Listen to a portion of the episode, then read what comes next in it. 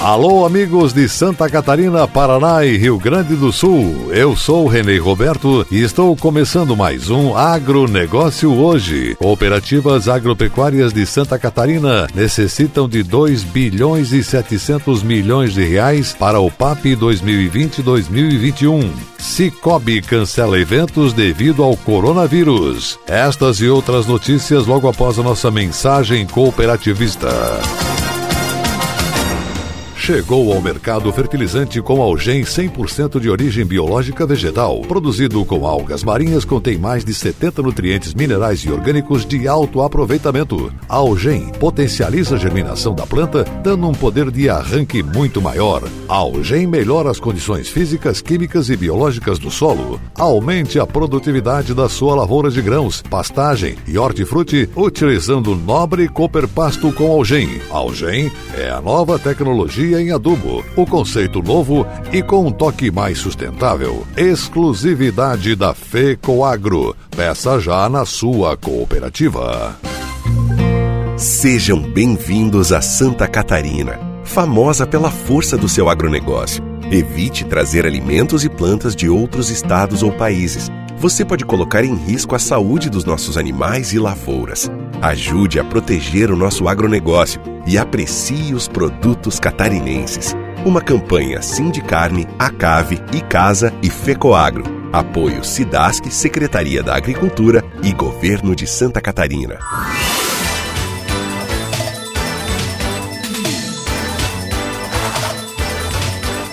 Agronegócio hoje. Terça-feira, 17 de março 2020. E essas são as notícias. A Cooperativa Central Cicobi Santa Catarina, Rio Grande do Sul, cancelou a realização de seus eventos previstos para hoje na capital de Santa Catarina, Florianópolis. Estava previsto para hoje à noite um jantar festivo em homenagem a FECOAGRO, tendo em vista o avanço do coronavírus em Santa Catarina e seguindo a orientação dos órgãos de controle para evitar a aglomeração de pessoas, a fim de reduzir as possibilidades de transmissão da doença, o presidente Rui Schneider da Silva resolveu cancelar e deverá ser definida outra data oportunamente. Entretanto, a Assembleia Geral Ordinária de Prestação de Contas do Cicobi Central está mantida, devendo reunir menor número de pessoas. Também foi cancelada ontem a Assembleia Geral Ordinária da Cooperativa de Crédito Cicobi Credisc, também de Florianópolis, pelo mesmo motivo. Uma nova data para Credisc será remarcada.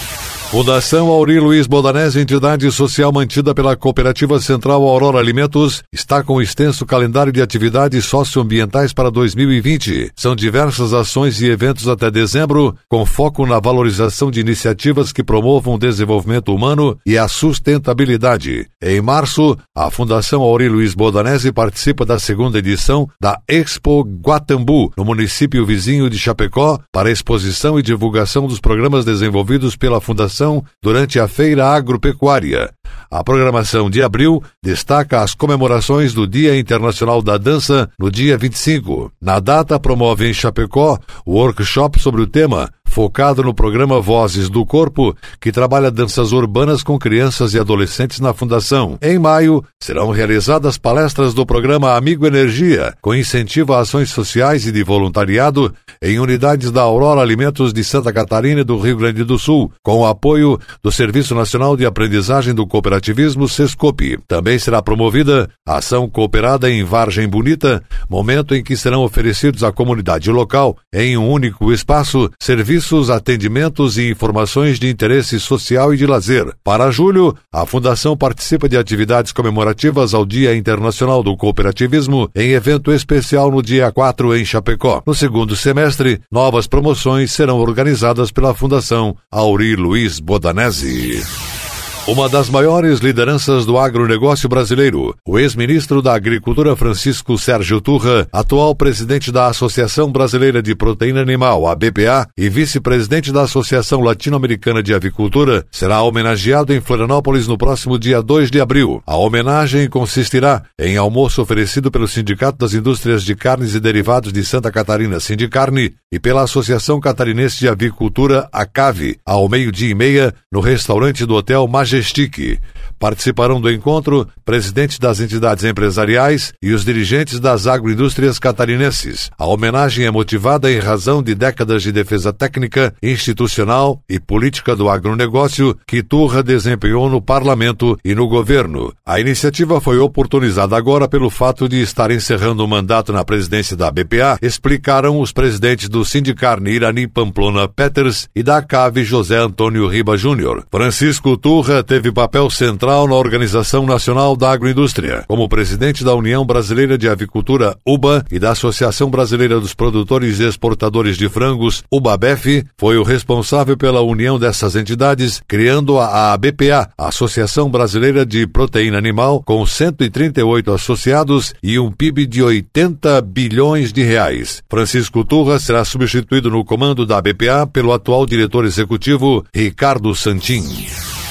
A Emater Rio Grande do Sul está estimando em 32,2% a quebra na safra de soja no estado, que pode ser ainda maior, chegando a 50%, de acordo com o diretor da Farsul, Cláudio Duarte. Segundo ele, a situação vai piorar porque sem chuvas a soja de ciclo médio e ciclo tardio não vão ter condições de enchimento de grãos. Conforme ele explicou, se a expectativa de média de produtividade era de 55 a 60 sacas por hectare, hoje o produtor encara a realidade de colher em média 20 sacas por hectare. Até em áreas de pivô, vai ter perda grande porque se projetava entre 70 e 80 sacas por hectare e a média agora é de colher 50 sacas por hectare, afirmou Duarte. A situação hoje para o produtor de soja no estado do Rio Grande do Sul se mostra muito diferente do início do plantio, quando o excesso de precipitações prejudicou o processo e gerou preocupações com doenças fúngicas. Segundo Duarte, agora com o tempo seco, o produtor está evitando a aplicação de antifúngicos sem necessidade e fazendo manejo consequente para emparelhar a lavoura. Para além da quebra, a possibilidade de endividamento do produtor é uma preocupação latente, já que, segundo o diretor da Farsul, há produtores contratando financiamento de safra de trigo para pagar custos desta safra de soja e depois comprar os insumos para a safra de trigo a prazo. Vai virar uma bola de neve, disse Duarte. E a seguir, logo após a nossa mensagem cooperativista, nossa última notícia do dia. Aguardem. Temos mais de um milhão de sonhos, mais de um milhão de oportunidades. Temos mais de um milhão de conquistas e mais de um milhão de sorrisos. Porque já somos mais de um milhão de associados em Santa Catarina e Rio Grande do Sul. Venha crescer com o maior sistema de cooperativas de crédito do Brasil. Cicobi. Faça parte.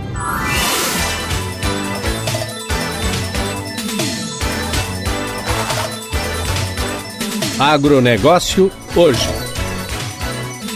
Muito bem, estamos retornando pelas emissoras da Rede Catarinense de Comunicação Cooperativista e agora nos encaminhamos para o encerramento. Atenção para a última notícia.